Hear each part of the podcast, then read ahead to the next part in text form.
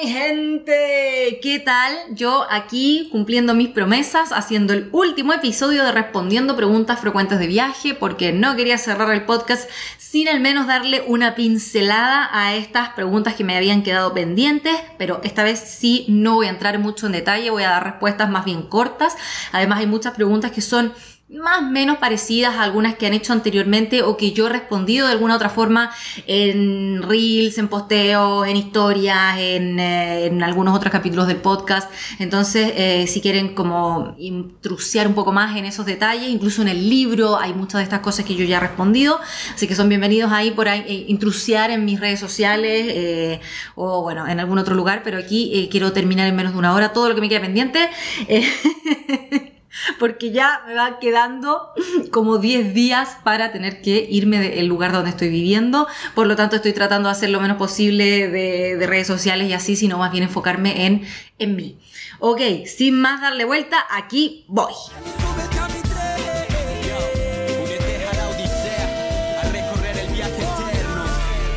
¿Alguna mala anécdota mochileando o viviendo en otro país?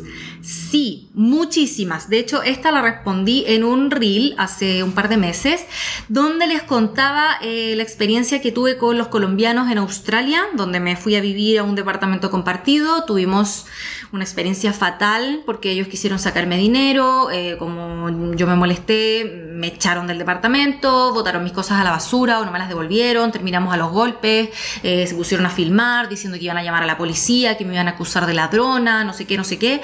Y eh, sí, estuvo bien complicada esa. También hice otro video cuando les contaba que un chileno en Australia me agarró a combos en la discoteca, así, tal cual como suena, a combos, a piñas, a mm, golpes, no sé cómo le digan en sus países. eh, porque, no sé, le dio la estupidez, vio que yo era chilena, me conocía, yo no lo conocía, él pensó que yo era amiga de alguien que él dijo que yo sí sabía quién era, pero yo realmente no sabía quién me estaba hablando, y como pensó que yo le estaba mintiendo, se molestó y me golpeó en el rostro, así como suena. Tan pronto se dio cuenta de su error, salió disparado corriendo por la salida trasera de emergencia de la discoteca, así que ni los guardias ni nadie lo pudo agarrar. Eh, yo quedé con el labio sangrando. Sí, un compatriota en Australia va y se siente con el derecho de golpearme porque le parece bien, no sé. Eh, ya ven, lo podría que está muchas veces en mi sociedad y porque es que yo quiero escapar de este país y lo peor es que me los encuentro fuera y son peor. Eh, bueno, no todos, pero eh, ay, Chile. Eh, ¿Qué otra mala experiencia tuve? Eh, la de Sri Lanka, esa la conté en el vivo que hice con Isa, cuando un hombre me estuvo persiguiendo y me agarró del brazo, me empezó a pasar la lengua, yo sentí que me iba a violar y terminó en un forcejeo súper feo. Esa también obviamente está relatada en mi libro, al igual que la historia de las drogas en Brasil, cuando me cargaron en el bus, en el autobús que iba desde Porto Alegre hacia Florianópolis y cuando hace una parada nocturna ahí los delincuentes me bajan de mi asiento, me mueven, sacan la droga que tenía yo en todos lados de mi asiento. Eh, creo que esta incluso la había comentado por ahí en otro capítulo del podcast. Eh, así que sí, historias malas en otros lugares tengo muchas. Este es un par, no les voy a contar todas porque, bueno, quizás estas son como las que llamen más la atención, pero eh, sí, eh, obviamente sea donde sea, siempre estás expuesto a que te ocurran cosas eh, raras. La de Japón también, uy, que Japón yo lo pasé fatal, fatal, lo he dicho siempre, es un país que a mí no me gustó, pese a que sea el favorito de todos, en mi experiencia personal, tuve tantas malas anécdotas en Japón que yo es un lugar que no volvería ni aunque me invitaran con un hotel 5 estrellas pagado, así a ese nivel. Ok, siguiente, ¿qué es lo más difícil de viajar sola? Para mí, en general viajar sola es bastante fácil, pero lo más complicado es tener que hacer la planificación sola, no tener con quién repartir las tareas de investigar. Porque si bien yo he dicho, claro, hay gente que le gusta ir con el viento, ay, es que un real mochilero va así con la con el flow, con, con la, con la vibra, ya, Ok, por mucho que tú hagas eso, tú tienes que investigar muchas cosas. Tienes que saber temas de visados, temas de transportes. Sí o sí vas a tener que en algún momento reservar un vuelo y eso no se hace solo. Para eso tienes que investigar todas las conexiones, las rutas, los requisitos de aduana, eh, tiempos de, estar dentro del país de forma legal como turista, las... eh, todo, si es que hay hostales o no, qué, cuál es la zona turística, qué te interesa de conocer ese lugar, hay transporte público o no, cuáles son las costumbres que tengo que seguir, es necesario que, por ejemplo, me cubra el cabello, si es que es un país musulmán, es necesario que haga esto o lo otro, Eh, son cosas que sí o sí hay que investigar eh, y cuando estás sola se te hace más complicado. Claro, ejemplo, para mí fue en Australia, se me hizo bastante difícil tener que conducir la camper van, pero a la vez tener que estar pendiente cada noche de dó- dónde voy a dormir, dónde voy a aparcar, dónde hay un camping gratuito y si es que no lo hay, dónde hay alguno pagado, dónde hay alguno que me dé el bolsillo para pagar porque hay algunos que eran muy caros, habían otros que quizás no le daba, tenía que investigar cómo eran las condiciones del camino, porque si era solo para 4x4 yo no me podía meter para allá y tenía que encontrar otro.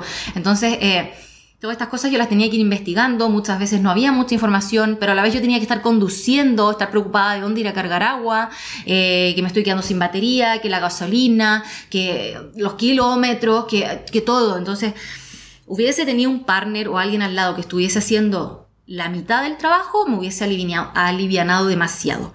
Y otra cosa también que se hace complicada a veces cuando eres malo haciendo tu equipaje de forma ligera es el no tener con quién compartir el equipaje.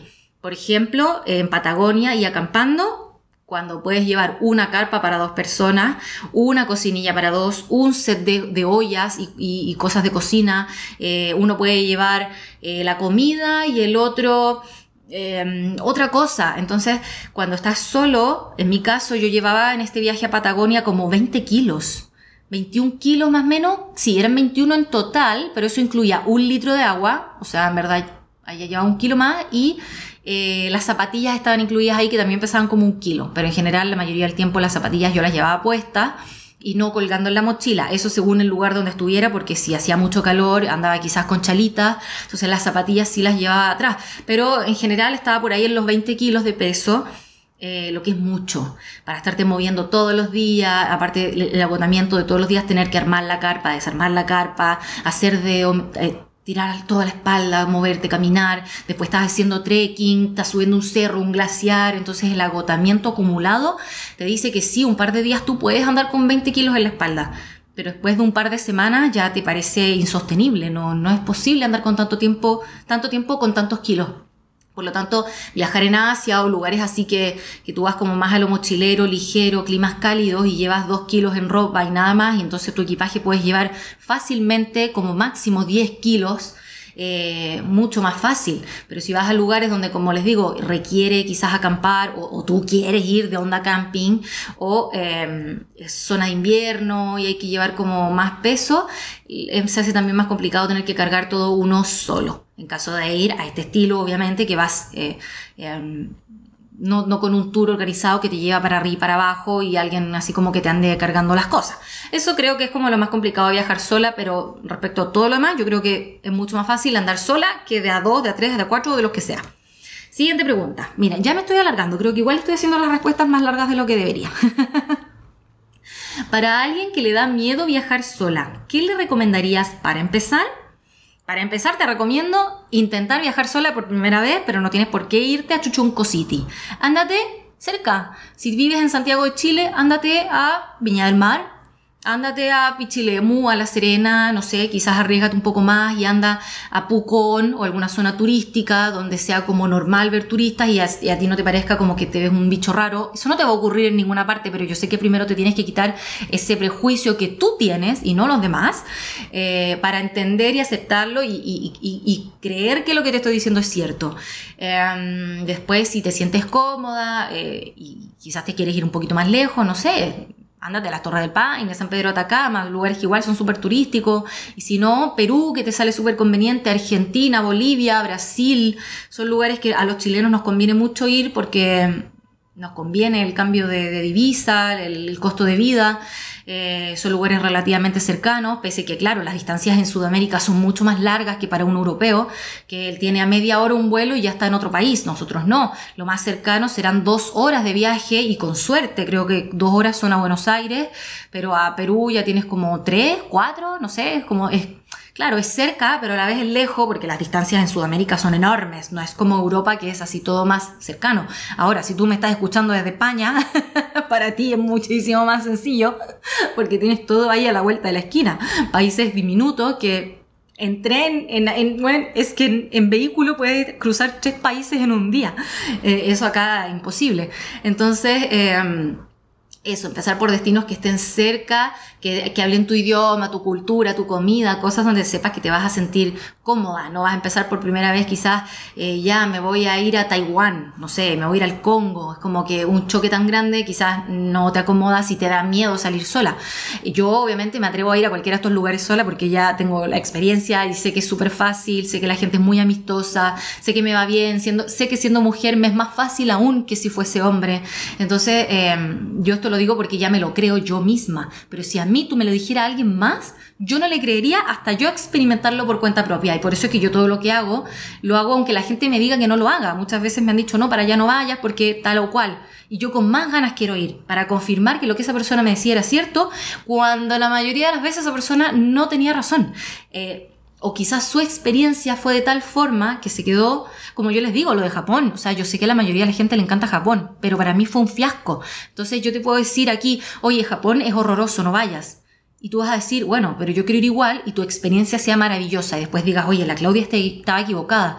Claro, quizás para ti yo estoy equivocada, pero en mi experiencia personal yo no estoy equivocada porque eso fue lo que a mí me tocó vivir. Entonces, eh, por eso siempre hay que vivirlo por cuenta propia, porque nadie tiene las mismas experiencias y puede que, imagínate, yo te estoy diciendo que es súper seguro viajar sola como mujer y a ti el primer día te asaltan. ¿Qué vas a pensar tú? Oye, la Claudia, weón, mira las tonteras que dice. Claro, pero a mí nunca me han asaltado viajando, ¿cachai? Entonces, ¿cómo te voy a decir que algo... O sea, ¿se entiende? Todo siempre depende de la experiencia personal, pero para que empieces, hazlo cerca. Siguiente pregunta. A pesar de estar casi tres años en Australia, ¿por qué no te gustó para vivir? Uf, es que son muchos motivos, pero el principal yo creo que es porque tú nunca vas a dejar de sentirte un inmigrante y te van a mirar siempre para abajo. Tú, al menos como sudamericano en Australia, siento yo, al menos en mi experiencia, reitero, que, que igual siempre te miran como un chileno mira a un venezolano. Sorry que, lo- que suene así, pero así como un chileno ve a un peruano, como un chileno ve a un haitiano. Lo ve con cara de, no es que yo lo piense así, ¿eh? porque ustedes saben que yo, esto es algo que me molesta mucho, me toca muy personalmente, porque obviamente yo lo viví desde el otro lado y es algo que no me gustó sentir. Pero acá a esa gente se le mira como, bueno, el inmigrante barato, el inmigrante pobre, el inmigrante problemático, el inmigrante que no sirve de mano de obra barata, ese que ojalá se vaya ese que, bueno, no podemos echarlo, pero tampoco como que le, apreciamos demasiado. Si le pasa algo, bueno, mala suerte. En cambio, a un gringo, a un europeo, se le ve como el inmigrante bien. Ay, pero es que este está para gerente. Ay, pero eh, no querrá salir. Por ahí me acuerdo, siempre me sale en TikTok un francés guapísimo, blanco, rubio, ojos azules, así, no sé qué, vi- viajando por Chile. Siempre viajando por Chile, muestra la plaza de armas, muestra como cosas así bien normales y los comentarios son, vente a mi casa, ay, yo te hago el tour, yo te llevo, ay, no sé qué, ay, nos vamos para allá, vamos para acá, y puros ofrecimientos, eh, porque claro, el chico es guapo y es europeo. Y él sí trabaja en Chile. Bueno, yo no sé, no lo conozco, estoy contando el chisme por lo que veo en sus redes sociales. Él está acá como creo que por, por un año trabajando y, es inmigrante igual, o sea, está acá eh, trabajando, ¿se entiende? Eh, pero es muy bien recibido. En cambio, si un venezolano dice lo mismo, Ándate a tu país, negro de mierda, le van a decir. Y así yo lo veo, lo leo en los comentarios de la gente. Devuélvete a tu país. Entonces, así es como yo me sentía en Australia. Quizás no cuando vivía en zonas donde escaseaba el personal barato, porque de todas formas yo soy personal barato siempre como inmigrante, eh, sí lo sentía en lugares donde había exceso de inmigrantes, como por ejemplo Gold Coast, que es donde yo empecé mi aventura y tuve las peores experiencias, porque había exceso de extranjeros, muchísimos, como ocurre ahora en Santiago de Chile. Quizás los primeros venezolanos que llegaron eran bien vistos, porque eran los primeros, era algo exótico, pero ahora que ya salen por todos lados, la gente ya no los quiere. Entonces, lo mismo ocurría en Gold Coast, en Australia, que es una ciudad sumamente turística, que todo el mundo quiere ir para allá porque está lleno de hoteles, restaurantes y tal. Es como el paraíso, así lo llaman el Miami de Australia, porque sí, es una costa larga con edificios altos, súper moderno, lleno de tiendas de souvenir, restaurantes, claro, es un sitio para ir a turistear y obviamente el turista o el extranjero se siente cómodo, pero a la vez con la gente local tú sientes esa diferencia, que tú nunca vas a llegar a pertenecer, no vas a ser nunca su amigo de verdad, porque te ve como con un muro, tú eres extranjero, tú no perteneces acá, tú eres uno más del montón y realmente como que tú para allá y yo para acá. Eso, a mí no me gusta sentir eso. Eh, y si lo puedo comparar desde otra perspectiva, eh, así como les decía que en Chile al, extranjero europeo o gringo, o al menos el blanco, así como el, raza aria, ese es bien bienvenido. Asimismo como tú eres bienvenido en Asia, por ejemplo. Yo, por ejemplo, sí migraría a India, por ejemplo. Sentiría que, que bueno, soy Dios. Todo el mundo como que quiere ser tu amigo. Eh, hay se proyecta, pasa justamente eso que, que, que, es al revés, que no es como la inmigración mirada en mal, sino que la, por favor, quédate, por favor, ven, bienvenido, bueno, nos gusta tu presencia, cuéntanos de ti, estás, no sé, en cualquier país, no, bueno, al menos todos los países asiáticos que yo conozco he tenido esta misma eh, experiencia súper grata de que te sientes bienvenido, que la gente quiere hablar contigo, quiere ser tu amigo, quiere incluso hasta, hasta tocarte la piel porque te ve tan blanco y como que le llamas mucho la atención pese que eh, esa gente no sea de piel negra como tal, son eh, morenos, entonces y yo soy muy blanquita también, entonces como que les llamo mucho la atención, la forma de mis ojos les llama la atención porque ellos los tienen rasgados y yo los tengo más redondos, entonces obviamente es como algo atractivo, algo nuevo y soy bienvenida. En Australia no me ocurría eso, porque Australia es el país de la gente blanca, y si bien yo también soy blanca, no tengo el acento. Entonces a la primera se nota que yo no soy de ahí y no me siento tan integrada, ¿se entiende? Y además de todas las otras experiencias malas que tuve, que fueron además en general con gente inmigrante también, porque se forma como una pseudo competencia de, vale, eh, yo, tú y yo somos competencia porque somos los dos inmigrantes, pero somos de distintos países y es como, no sé, es algo tan ridículo como lo que me pasó con los colombianos, por ejemplo. Entonces, bueno, eso es como uno de los motivos del por qué yo Australia nunca lo consideré como un lugar para quedarme permanentemente. Eh, mira, quizás las vueltas de la vida después me digan, que sí, que era mi lugar y que voy a volver y todo lo que tú quieras. No lo creo, pero no me cierro a ninguna posibilidad. De momento siento que no es mi lugar. Eso. Siguiente pregunta. Mm, recomendaciones de voluntariados, aplicaciones y datos. De esto también hablé en un respondiendo preguntas, ya lo di más en detalle. Hay cuatro plataformas eh, principales para buscar eh, voluntariados, las voy a decir lento. Se llaman World Packers, como mundo de Packers, no sé cómo se traduciría. Woof, que antes se llamaba Woofing con W, que es World of eh, Organic Farm, algo así, como solamente en, enfocado en granjas. Eh, el otro es Work Away, como trabaja lejos. Esa también es como es la más famosa, yo creo. Y la otra es Helpex, que termina con X nomás. Help X, HelpX. Esas son las cuatro principales que tienen, eh, son de pago. Tú tienes que pagar una membresía anual para poder pertenecer al, o sea, poder ver como todas las, poder contactar a la gente que está anunciando las, eh, los trabajos voluntarios. Porque si bien creo que en todas tú puedes ver quiénes están ofreciendo el trabajo voluntario, o sea que tú vas a estar ahí ofreciendo hacer tal labor por tantas horas al día a cambio de hospedaje y a veces también a cambio de comida eh, entonces, como forma de un intercambio, yo te doy algo y tú me das algo a cambio. Por eso es que tampoco es un trabajo a jornada completa, sino que un par de días a la semana o, y un par de horitas no más al día. Eh, tú puedes verlas, todas las ofertas, si no eres socio, pero si quieres contactar a quien está haciendo esa oferta, tienes que pagar la membresía anual. No recuerdo los montos, está por ahí en los creo que son 50 dólares anuales o 40, algo así, no recuerdo. Eh, tendrían que buscarlo, pero por ahí hay muchos influencers que tienen sus códigos de descuento y tal, porque bueno, hay como que ellos ganan un, porcentaje, una comisión por cada persona que usa su código. Yo también podría hacerlo, tú podrías hacerlo, es cosa de, de hecho ahí abajo aparece el link como eh, quieres un link de promoción para tú promocionarnos, así como tú recibir comisión a cambio de, eh, me da una paja eterna. No, yo no tengo código de descuentos, no se los voy a ofrecer. Creo que les hacen como 10 dólares de descuento si usan los códigos de estas personas. Vos que todos los influencers ser chileno tienen su código de descuento porque es como una forma de hacer ingresos adicionales, pero yo digo, bueno, es que será, no sé, como un número que no, prefiero que no. aparte no me quiero quemar con nada de que después haya algún problema y me echen la culpa a mí, así que... Eh, pero fíjense, sí, siempre que pueden encontrar por ahí en internet está lleno de códigos de descuento y no pagan esos 50 dólares anuales, sino que 40, ponte. O si es que vale la membresía 40, ustedes pagarán 30, no sé, están por ahí los números, ¿ya? Y al final también piensen que si van a estar una semana voluntariando, dos semanas voluntariando, esa plata de membresía igual la van a recuperar súper rápido pensando en lo que se habrán ahorrado de hospedaje. Entonces tampoco sale tan caro si uno piensa en lo que se va a ahorrar, si es que realmente hace uso de las plataformas. También por Facebook pueden encontrar voluntariados, no necesariamente pagando las membresías de estas páginas. Y en alguno de los posteos anteriores yo también les conté cómo es que lo hacía para contactar a la gente a través de estas plataformas sin tener que pagar la membresía. Pero para eso van a tener que ir a buscar ahí eh, los otros capítulos eh, cómo lo hago. Ok, eh, siguiente pregunta. ¿Cómo buscas pasajes baratos? Pregunta rápida, o sea, respuesta rápida, Sky Scanner. Esa es la plataforma que yo utilizo para buscar mis pasajes siempre.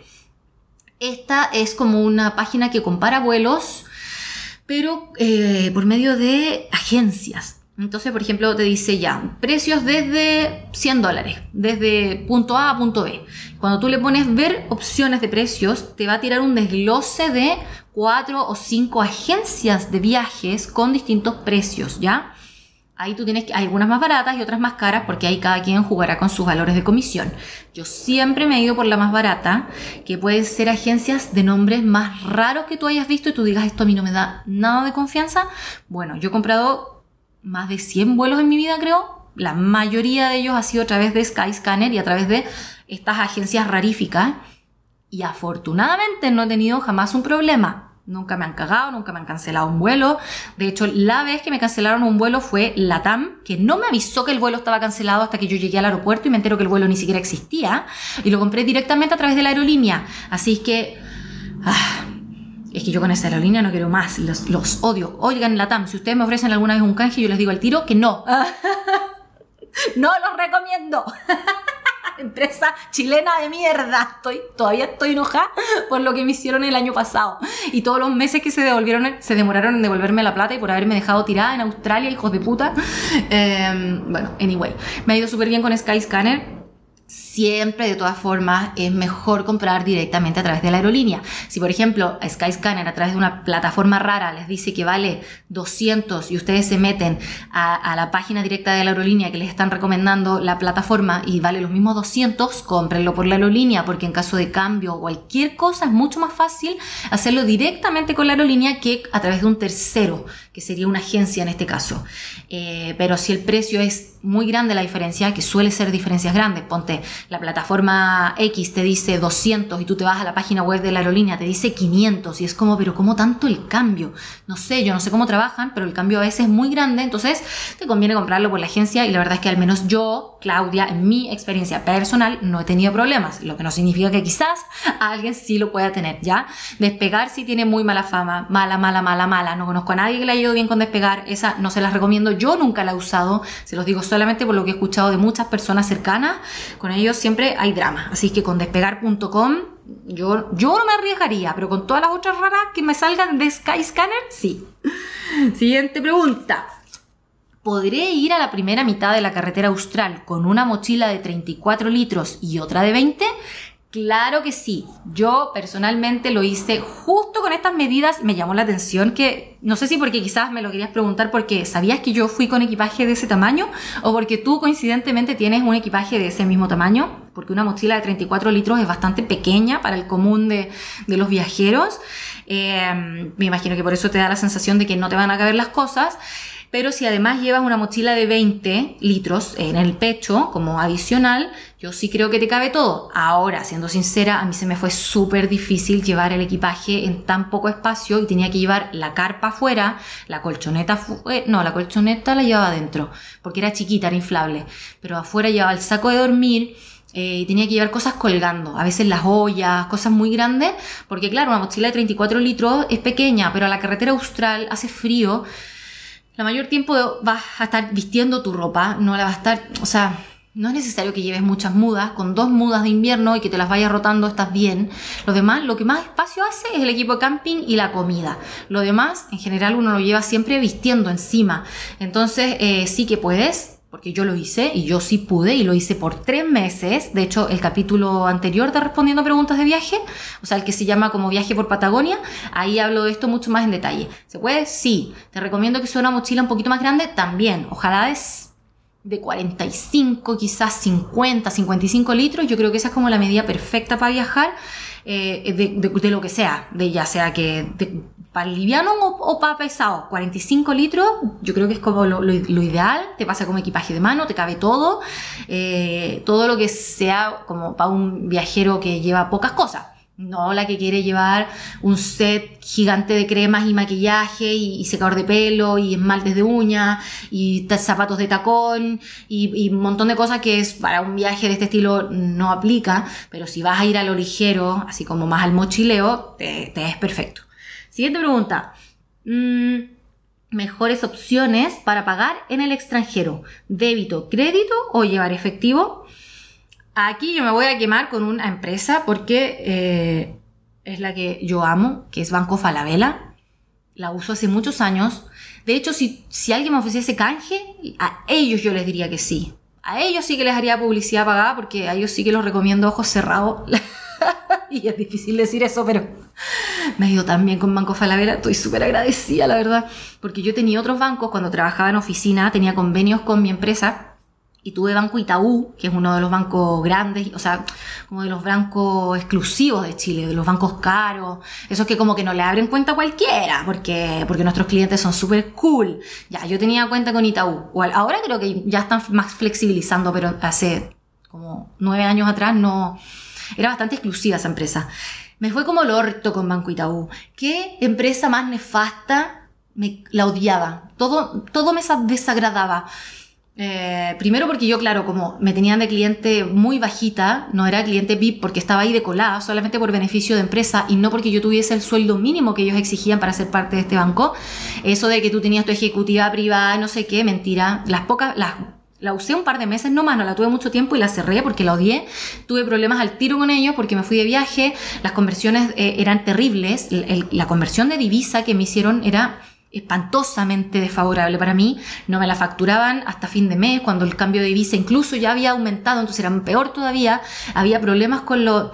eh, No, ay, no, no sé, tenía... Entonces contacté a mi super ejecutiva que no me, no me daba pelota en absoluto y cuando quisiera cerrarla no me dejaban ni siquiera cerrarla porque tenía que darme autorización mi ejecutiva y mi ejecutiva como no me pescaba jamás menos para, para un cierre de una cuenta eh, Estuve semanas tratando de cerrar esa cuenta porque ni siquiera eso me dejaban hacer. Tuve súper mala experiencia con Itaú. Con BCI, lo mismo, no me gustó nada. Eh, con Santander, que era mi papá tenía Santander, entonces él me tenía un duplicado de su tarjeta para en caso de que yo tuviese algún problema. Y en Argentina yo tuve problemas con con Master y mi papá tenía Visa o al revés, no me acuerdo. La cosa es que en Argentina era súper difícil, creo que, em, creo que es el único país en el mundo donde he estado que no aceptaban Mastercard, aceptaban solo Visa en casi todos los comercios normales. Quizás no en un centro comercial grande, pero ponte en un restaurante o en algún comercio pequeño, no aceptaban Mastercard. O, o- o- o- creo que la única que aceptaban eran Visa. Eh, y yo tenía justo la otra, no sé, la cosa es que era un problema. Argentina era un problema. Eh, entonces yo pagué con la de mi papá, que era Santander, y también era un desastre, las conversiones eran pésimas, la página web era súper poco amigable. Quizás esto ha cambiado, yo estoy hablando de cosas de hace muchos años atrás, ¿ok? Porque yo cuando tuve tantos problemas con estas tarjetas, con Banco Estado también tuve, mi mamá me sacó un duplicado de la de ella, cuando andaba con tarjetas duplicadas de mis padres en caso de tener alguna emergencia. Con todos esos bancos me fue mal, hasta que llegué a Banco Falabella y em, magia. O sea, fue como, wow. Todo fantástico. Es quizá, no sé si para un chileno que vive en Chile sea la mejor, quizás tengan mejores beneficios con alguna otra, que tenga más descuentos con restaurantes, o que tenga descuentos con benzina si ustedes andan en auto, no tengo idea. Pero para viajar yo creo que la mejor es Falabella porque es la que sin duda te hace mejores conversiones de divisa. Si tú, por ejemplo, te metes al precio Google y pones, no sé, ¿cuánto vale el dólar hoy? Y tú ves el número y haces el pago con tu tarjeta CMR Falabella, el cambio siempre es menor pagando con esta tarjeta. O sea, siempre te va a ser un cambio favorable en base a la tabla del, día, ¿cachai? O sea, como que siempre te, mejora la tarifa y además no te cobra comisiones en el extranjero. Todas las demás tarjetas te cobran comisión porcentual de la compra que tú estás haciendo y además, por ejemplo, em, si sacas con la de débito en los cajeros automáticos, eh, según la marca del cajero automático, esto se los quiero explicarse un poquito más en detalle porque aquí se presta para confusión. Eh, hay algunos bancos, pocos, dentro de ellos Falabella, que dice nosotros no cobramos comisión en el extranjero. Esto es cierto, confirmado por mí. O sea, yo nunca he tenido que pagar una comisión por tener Falabella. Eh, me refiero a comisiones de, compras en el extranjero, ¿vale? Eh, y, bueno, de todas formas, la comisión mensual que ellos ofrecen, o sea, que, tú tienes que pagar por, por- tener la tarjeta, es sumamente baja e incluso gratis, según cuánta plata tú vayas metiéndole a tu cuenta mensual. Eh, los montos no son muy altos, pero, o sea, me refiero, creo que son como 500 lucas que tú le metís al mes, que es como más o menos un sueldo promedio, y no pagas entonces la comisión anual, o sea, mensual. Y si la tienes que pagar de todas formas son como 2 o 3 lucas, 2 3 dólares al mes de mantención, versus lo que cobraba Itaú o Santander, que son sobre 10 mil pesos, sobre 10 dólares. Entonces, entre suma y resta, no, yo mm, me, me da lata estar tirándole tantas flores a una empresa ah, por gratis. Pero de verdad, es que muy, muy buena experiencia con ellos. Eh, además de que, claro, cada vez que hago una, eh, una transacción, me mandan un, un- un SMS diciendo tú acabas de comprar tanto en tal comercio, si no fuiste tú, avísanos para bloquear la tarjeta, te hace el, cambio de divisa en el momento, ahora ya, no espera el cierre del mes para ver en cuánto está la divisa en ese momento para hacer el cierre del cambio de moneda, sino que es automático, lo que pagaste en ese momento es lo que se te cobra. Eh, incluso si quieres pagar tu tarjeta de crédito con la tarjeta de débito, o sea, como hacer la transacción online y el tiro y dejar saldada esa deuda, también lo puedes hacer versus a eso, no lo podía hacer yo con las otras tarjetas que había tenido. Y, eh, ah, lo que les quería explicar bien era lo de, los cajeros automáticos. Porque en muchos países eh, los cajeros en sí, la marca, imagínense que el cajero se llama marca eh, Boom Boom. Ah, por ejemplo, por si acaso en inglés, cajero automático se dice ATM, ATM. Tú cada vez que preguntes por un cajero, pregunta por los ATM. Where is the ATM? Eh, ¿Dónde encuentro un ATM? Eh, porque esa creo que es como una de las cadenas, una de las marcas, es como decir confort y papel higiénico, quedaron como con el nombre de la marca. Pero hay distintas marcas de cajeros y algunas de estas marcas de cajeros, ellos como cajero automático, como, como banco que puso esa máquina dispensadora de billetes ahí, dice yo a cada persona que saque dinero de este cajero le voy a cobrar una comisión porque yo, esa es mi forma de ganar plata teniendo esta máquina acá en este lugar. Entonces hay países por ejemplo, creo que en Indonesia no hay un solo cajero automático que no te cobre esa comisión, pero que es una comisión del cajero, ¿ok?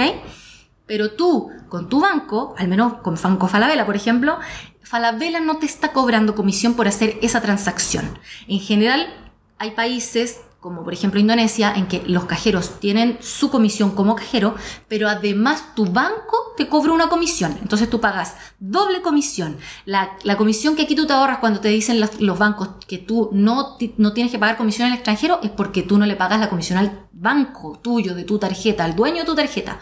Pero sí tienes que pagar la comisión del cajero automático. Espero que se entienda lo que estoy diciendo.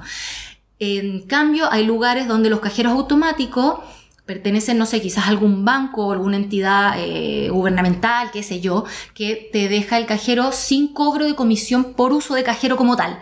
Entonces tú, por ejemplo, con la, la tarjeta Falabella no pagas la comisión de- del uso de la tarjeta en ese cajero y además el cajero no te cobras plata por sacar de ahí. Entonces tú no estás pagando nada por sacar esa plata de ese cajero.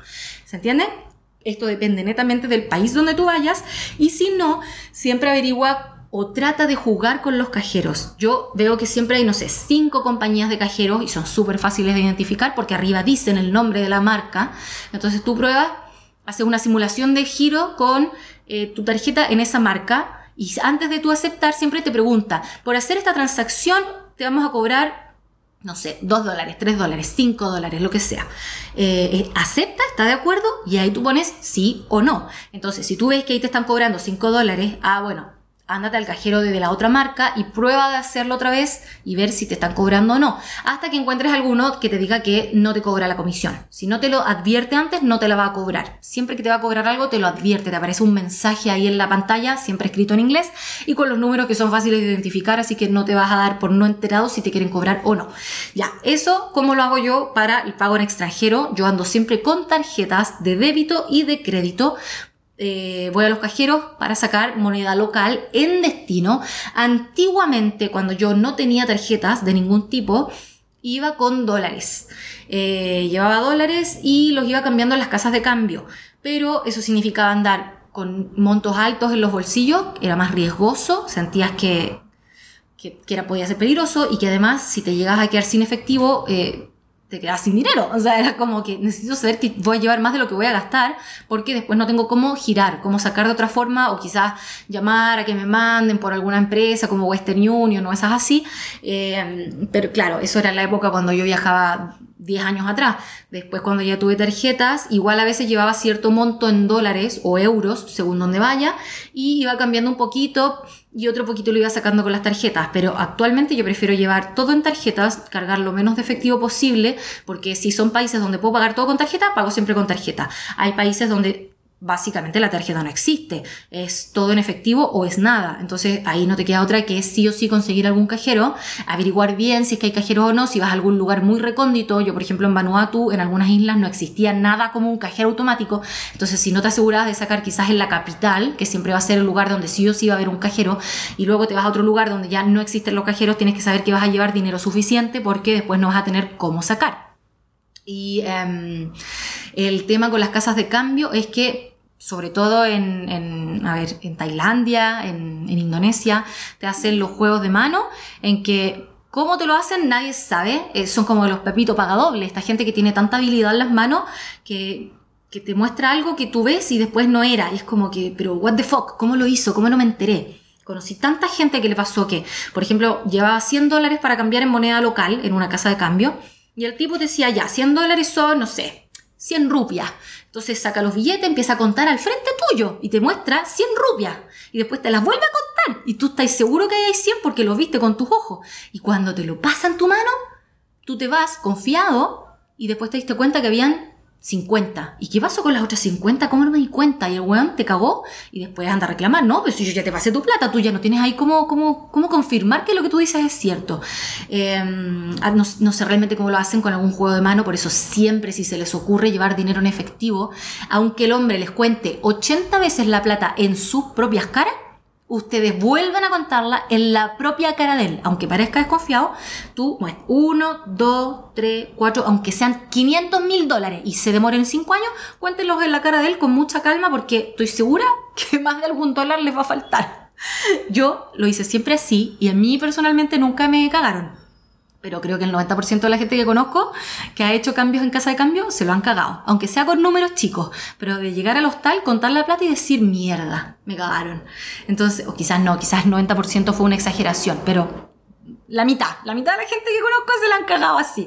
Así que por eso también prefiero no confiar en los humanos tanto, sino que en el cajero automático y, eh, ir sacando de no mucho.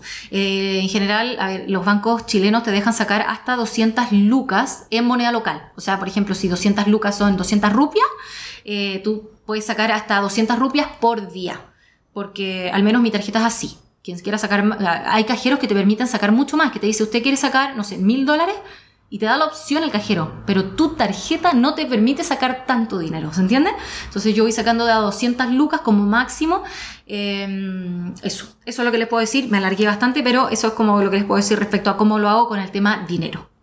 Siguiente, a ver, hola Clau, ¿qué es? No, mejores opciones para pagar. Ah. Hola Clau, ¿qué zonas regionales recomiendas de acuerdo a tu experiencia para extender en la Work and Holiday Australia?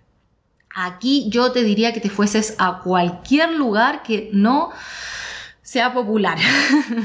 porque si es popular va a ser mucho más difícil, siempre va a ser más difícil porque habiendo exceso de mano de obra, eh, el, empleador se puede regodear más y puede ofrecer sueldos más bajos o tenerte en condiciones laborales peores porque sabe que si no eres tú va a ser alguien más. Entonces mientras más recóndito el lugar, mejor porque más te van a valorar.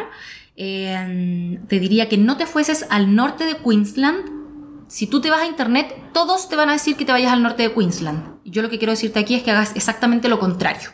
Ahora, si me lo estás preguntando a mí como alguien que no está enfocando la experiencia a conocer mucho inmigrante, tener mucha fiesta alrededor, hacer muchos amigos, mucho party, party, eh, obvio, si quieres eso, ándate al norte de Queensland porque es lo más popular, está lleno de argentinos, lleno de chilenos, lleno de brasileros, lleno de, de, ingleses y de españoles y es una zona que te vas a sentir muy confort porque hay mucha gente como tú. Entonces, claro, por eso se recomienda mucho porque, porque eh, te hace sentir cómodo, pero a la vez, de forma laboral, te hace sentir mucho más incómodo. Al menos así en mi experiencia, habiendo trabajado seis meses en esa zona y te comparo con las zonas rurales de Northern Territory, West Australia, South Australia, que son lugares mucho menos populares, ha sido una experiencia totalmente completa, diferente. Nada que ver, nada que ver. Para, yo, enamorada total de West Australia, Western Australia, que es el estado de la izquierda, del, del oeste, norte-sur, no, norte-sur, sí, oeste, obvio, buena, Western Australia, Western oeste, obvio, perdón. ya, eh, allá la raja, a mí me encantó. eh, te- ahí tienen mucha zona regional. Tú agarra un dardo, tíralo al, al mapa así, ¡plax! Donde cayó, ahí ándate. Mientras más lejos de las ciudades, mejor.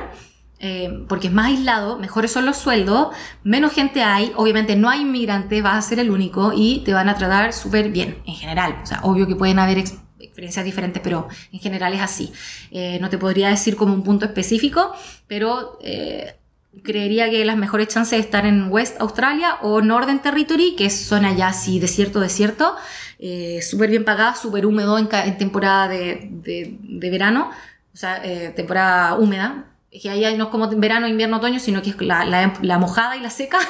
Eh, y si no, no sé, pero yo no me iría ni a Sydney, ni Melbourne, ni Queensland, ni Brisbane, quizás Tasmania, pero como eso te digo, mientras más al desierto, mientras más alejado de las ciudades, tira un dardo y andate para allá. Si hay una roadhouse, ya con que haya eso, que es una estación de servicio suficiente para encontrar trabajo, hay una road- roadhouse, un hotel y, y un bar, listo, ándate para allá, aunque sea un pueblo en medio de la nada, te va a ir, yo creo que la raja. Siempre ahí pagan súper bien, no vas a hacer muchos amigos, claramente no vas a tener muchas posibilidades de irte de fiesta, pero vas a ahorrar un montón. Siguiente.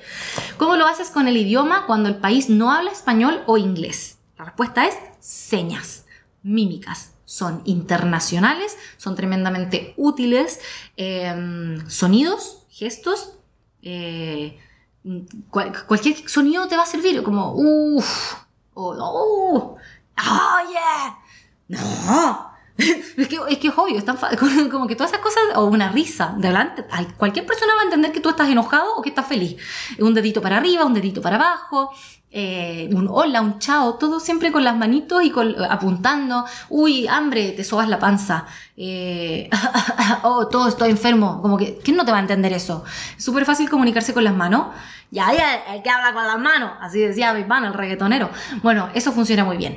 Eh, obviamente el inglés una, es clave, eh, la única forma de comunicarse en cualquier lugar donde no se hable español, el único idioma que si bien puede que no lo hablen casi nada en el lugar donde estés, siempre va a haber alguien que alguna palabrita en inglés va a saber, pero obviamente quizás no sepa absolutamente ningún otro idioma. Entonces, si no es el inglés, te queda solamente sobrevivir a mímicas.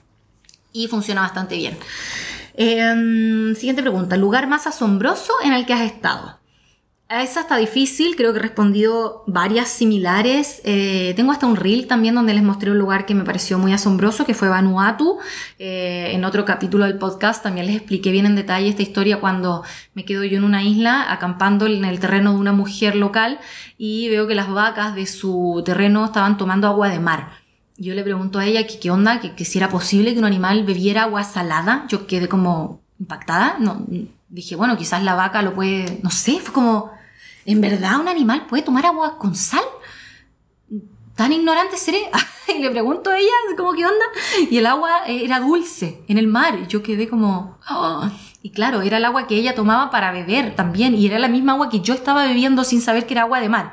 Pasa que, en el capítulo les explico mucho más en detalle, pero era cuando baja la marea, sube las aguas de las napas subterráneas y se, y se acumula en la orilla del mar y no se mezcla hasta un par de metros más adelante. Entonces, esa agua que parecía ser de mar, realmente era agua de napa y era dulce y era pot- no potable como con químicos ni nada, sino que era, limpia y era bebestible. No, nunca me enfermé por beberla. Eh, me pareció asombroso. Vanuatu en general, cosas como esa habían por todos lados. El país me, me encantó. Muchos otros lugares me han encantado también. Tengo muchos. O sea, tengo muchas experiencias muy lindas en muchos lugares, pero Vanuatu en particular me marcó bastante. Me, me gustó demasiado. Siguiente. ¿Cómo lo haces con el... Ah, bueno, está muy parecida a la que acabo de contestar hace atrás. ¿Cómo lo haces con el cambio de moneda en países que no ocupas dólares ni euro? Eh, bueno, como dije, saco del cajero y em, llevo dólares y cambio eh, en, en, las ca- casas de cambio, pero en general prefiero siempre andar con tarjetas y si ustedes pueden, lleven mm, más de una marca de tarjeta, en el sentido que, como les contaba, en Argentina, por ejemplo, solo recibían Visa, quizás hoy no, ¿eh? yo esto fue como en 2019, quizás hoy ya 2022 esto no sea un problema, pero ponte, hace un par de años lo fue. Al menos, quizás no en Buenos Aires, pero sí en el sur. Todos los restaurantes afuera ponían solo Visa, solo Visa, solo Visa. Los que aceptaban tarjetas, porque la- muchos tampoco eh, aceptaban solo efectivo, no, no tarjeta. Entonces tú, me, me acuerdo que había conocido unos chilenos que tenían, ambos chicos tenían Mastercard y, y tenían ese problema que no podían pagar a ningún lado. Entonces cuando salíamos juntos yo pagaba por ellos y ellos eh, me pagaban en efectivo cuando podían sacar plata de algún lado, pero era un lío. O sea, tenían que ellos estar preocupados de que iban a encontrar un lugar donde sacar plata para poder pagar en efectivo, porque en los restaurantes o en los mismos supermercados, ponte, hasta en los supermercados, la Anónima, que es una cadena grande, no les aceptaba Mastercard a los chicos, yo tenía que estarles pagando con mi visa. Entonces, si pueden, por ejemplo, eh, pedirle a sus padres que les saquen un duplicado de sus tarjetas en caso de que las de ustedes no funcionen, eh, tener un, backup, tener una, una segunda opción, después ustedes arreglan las platas con sus padres y les devuelven la plata, pero en el sentido de que si se ven la necesidad de que sus propias tarjetas no están funcionando, poder pagar con la de alguien más. Eh, y esas tarjetas nunca las lleven juntas porque mismo caso, si les llegan a robar, por ejemplo, eh, la billetera, que la lleven en el pantalón de atrás y alguien se la saca y pierde los documentos, siempre tengan por ahí una segunda tarjetita escondida en algún lugar súper poco obvio adentro de un calcetín, en la ropa sucia, algún lugar donde parezca que aquí no hay nada de valor. Entonces, si te llegan a sacar algo del equipaje, van a agarrar lo que a simple vista se vea de mayor valor, pero no se van a meter por ahí en tu ropa interior sucia. Al menos si es que eres hombre, quizás si eres mujer sí. Entonces, si eres, si eres varón, métela dentro de un calzoncillo sucio y pon el calzoncillo así como en un lugar más escondido. Y si alguien lo ve, "Ugh, no, qué asco, yo aquí no me meto, listo, ahí está tu tarjeta muy segura. Si eres mujer, búscale otro escondite. Pero eh, eso, ideal. Yo, por ejemplo, ahora me veo, tengo miedo realmente de que nunca me ha ocurrido, pero toca madera. Si me llegase a ocurrir que me roban mis tarjetas de crédito o débito, este banco, no sé cómo los demás, pero yo le he preguntado a Banco Falabella varias veces y siempre la respuesta es la misma, que para activar una segunda una tarjeta, una copia de tarjeta, necesito poner mi huella digital. ¿Qué pasa si yo estoy en Chuchunco City y no tengo opción de volver a Chile a poner mi dedo en la máquina para que me dé un duplicado? Mi idea es que yo decir hola por la página web o por el servicio al cliente, lo que sea, hola, saben que me robaron la tarjeta, tengo que bloquearla, ya, es un paso fácil, pero necesito que me la repongan, porque si no, ¿cómo voy a estar yo girando plata a un cajero si no tengo una tarjeta de débito? No sé qué haría, no sé qué haría. Y ellos me digan, no, es que necesitamos su dedo para poder enviarle un duplicado y no hacemos envíos al extranjero, por ejemplo. Yo cago, hasta ahí llega mi vida, no, de verdad, nunca he averiguado qué podría hacer en ese caso. Por eso cuido tanto, tanto, tanto mis tarjetas. Es como que siempre las tengo metidas en un, como en un banano, una riñonera, pero estas que son flaquitas, planitas, planitas, planitas, eh, y que me las meto dentro de la ropa. O sea, tengo dos bananos. El que va por fuera, siempre me han visto a mí con banano. Es muy raro que a mí me vean en una foto sin banano, porque siempre lo tengo puesto el por fuera, que es donde llevo el celular para tenerlo a mano, es donde llevo papel higiénico para tener a mano, es donde llevo eh, algún blister para los labios, un- un- una crema humectante, eh, o gotitas para los ojos, cosas así como que yo sé que necesito tener a mano, pero eh, las tarjetas trato de llevarlas en el banano dentro de la ropa, dentro del pantalón, dentro del short, dentro de la falda, dentro de lo que sea que esté vistiendo, porque en caso que a mí me, lleven a- me lleguen a robar ese banano, no se van a dar cuenta que yo tengo otro dentro donde tengo dinero en efectivo y tarjetas. Es como mi forma de seguridad y sobre todo si estoy en transportes nocturnos donde voy durmiendo, porque he conocido gente que le han robado durmiendo pensando que es un lugar muy seguro. Claro, tú tienes el banano cerquita tuyo, pero si estás durmiendo alguien ahí muy sigiloso te puede abrir igual. No, yo en ese caso ahí me meto todo en el banano que va dentro de la ropa. Ese chiquitito, chiquitito lo venden en todas las tiendas de viaje, en, los Decathlon, en, en las de mochilas como no sé, Saxo, Linehead, eh, o por internet, en, en Toto, todas esas que venden como mochilas, cosas así. Venden estos estuchitos que se, con- como con un banano, con un elástico que se, se abrocha con un broche atrás en la espalda y te queda todo ahí muy, muy seguramente guardado. Hay gente que me ha dicho que soy exagerada. Ya, pero prefiero pecar de exagerada en algunos casos que me roben y después verme en la situación de mierda, ¿y ahora qué hago? Porque no sé qué haría. De verdad que prefiero ni siquiera ponerme esa situación, pues no sé qué haría, cómo, cómo podría girar dinero sin tener un plástico físico. No, no sé, no, no sé, díganme si ustedes saben, déjenme en los comentarios, no se me ocurre, eh, espero no verme nunca en esa situación. Y bueno, hasta aquí llega el séptimo episodio de Respondiendo Dudas Frecuentes de Viaje, ya que la grabación total me quedó de una hora y media, creo que es muy largo y la partí a la mitad, 45 minutos cada uno. Espero que hasta acá les haya sido información útil, que les haya gustado. Si es así, les agradezco las 5 estrellitas por aquí en el podcast y recuerden que siempre estoy subiendo más información de viaje en mis redes sociales como TikTok, Instagram, YouTube y no sé en cuál más, creo que estoy en todas, en todas me encuentran con el mismo nombre, arroba clau.iglesias.trujillo, están todos los links aquí eh, directo en la descripción de, mm, del capítulo, así es que por allí nos vemos, estoy siempre atenta a todos los mensajes que me envían, tratando de responder lo que más puedo, si no puedo de forma personal, hago cosas como esta para ir respondiéndole a todas las cosas que siempre están ahí con dudas, así que bueno, hasta la próxima. Bye.